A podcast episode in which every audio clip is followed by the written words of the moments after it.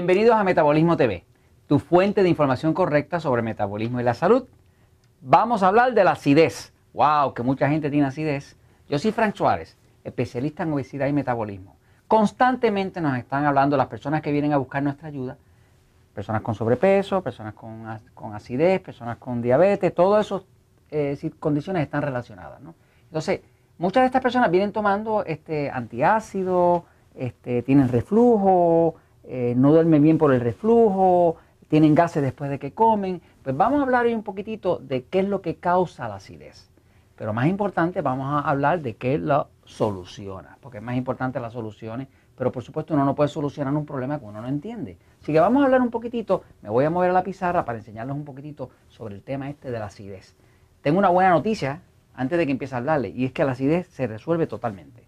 O sea, hay cosas que se mejoran, como así, por ejemplo, una persona eh, puede mejorar la presión. La presión arterial cuando sube, pues uno baja de peso y puede mejorar y en algunos casos se resuelve completa, pero la mayoría solamente la mejora, ¿no? Pero hay cosas que se resuelven totalmente. Y la acidez es una de esas. Toda persona que nos llega a nosotros con acidez, cuando hace lo que le enseñamos en el libro El Poder de Metabolismo, y se hidrata y hace lo otro que vamos a explicar, se le quita la acidez completamente. O sea que no es una cosa así como que ¿Se resuelve sí o se resuelve no? Se resuelve sí siempre. Vamos a hablar un momentito de esto, fíjense. El problema con la acidez tiene varias causas, pero vamos a hablar de la causa principal. La causa principal de la acidez es que todos nosotros tenemos un estómago, ¿verdad? Y cuando nosotros ingerimos alimentos, en ese estómago que entran los alimentos, tiene que empezar la digestión.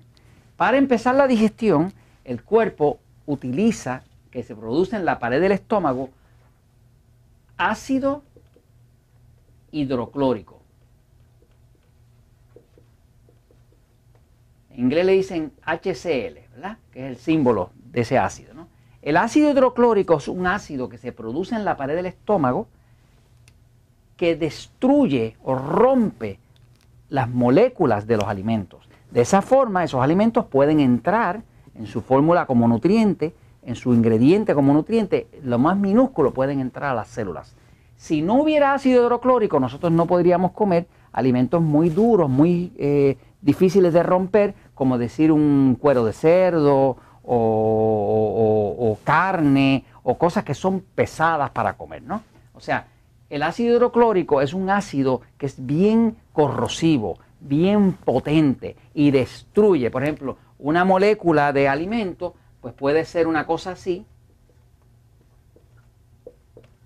obviamente con cientos y cientos y cientos de átomos, todos juntos, y el ácido viene y la rompe, la rompe y rompe los vínculos entre estos átomos y los libera. Y cuando los libera, ahora eso se convierte en energía utilizable. Ahora, ¿qué causa la acidez? Pues la acidez la causa el hecho de que una persona come y cuando come, su cuerpo para poder digerir va a tener que producir ácido hidroclórico. Pero hay un problema, que el ácido quema. Y usted quiere que le queme el alimento, que lo, que lo rompa, que lo, que lo descomponga para que se pueda utilizar. Pero usted no quiere que le queme la pared del estómago. ¿Cuál es el problema? Que el cuerpo, para poder controlar el ácido que produce para la digestión, produce también en la pared del estómago otra sustancia que se llama bicarbonato, bicarbonato de sodio. O sea, nuestro cuerpo produce en la pared del estómago bicarbonato de sodio. Eso en inglés se llama baking soda. Pues nuestro propio cuerpo produce el baking soda o el bicarbonato de sodio, que es la sustancia que el cuerpo utiliza para controlar el ácido, para que ese ácido no queme la pared del estómago. En otras palabras, ¿qué es el estómago? El estómago es una botella de tejido recubierta de bicarbonato de sodio y donde también se produce el ácido hidroclórico para digerir los alimentos y el bicarbonato de sodio existe para proteger las paredes del estómago de forma que ese ácido no se lo coma. O sea, que el cuerpo está diseñado de forma que produce suficiente ácido hidroclórico para la digestión y suficiente bicarbonato para contener ese ácido hidroclórico y que no se cause una úlcera y que no se causa acidez. ¿Qué es la acidez? Pues la acidez es un exceso de ácido. Y es un exceso de ácido principalmente porque el cuerpo no está produciendo suficiente bicarbonato de sodio. Ahora vamos a ver qué necesita el cuerpo para producir el bicarbonato de sodio de forma que el ácido que produce su cuerpo para la digestión no termine convirtiéndose en un reflujo, porque el reflujo es que, que hay tanto ácido que entonces el ácido regresa y le sube por la garganta para atrás. Por eso se llama reflujo. O sea que se supone que el flujo es hacia abajo, pero está teniendo el flujo hacia arriba. Y eso, la persona que tiene reflujo sabe que le quema todo esto por aquí, porque ese ácido que se supone que es para la digestión, no se supone que le esté quemando la garganta. Pero ¿por qué sube el ácido hacia arriba? Pues sube simple y sencillamente porque no hay suficiente bicarbonato de sodio para contenerlo dentro del estómago. Por lo tanto, al estómago se le causa dolor, cuando se le causa dolor se contrae, cuando se contrae dispara el ácido hacia arriba, lo cual entonces se convierte en el reflujo. Así que toda la persona que tenga acidez, ese es el mecanismo de lo que está pasando. Tiene un exceso de ácido y una falta de bicarbonato de sodio. ¿Qué hace que el cuerpo pueda producir más bicarbonato de sodio para que controle el ácido? Se lo voy a decir. Usted a lo mejor no me va a creer, pero por mi madre que es la verdad. Es la verdad. ¿okay? Hay veces que uno le dice a una persona algo tan y tan sencillo que a la gente no se lo puede creer. Todo el mundo cuando tiene un problema complejo está esperando que uno le dé una solución súper compleja. Perdónenme, pero la realidad es que la solución a este problema es demasiado sencilla, es casi tonta. La solución al problema de la acidez, no se lo diga a nadie, pero la solución, porque no se lo diga a nadie porque se cae la industria de antiácidos y, y toda esa gente se quedan desempleados. Pero la solución al problema de la acidez es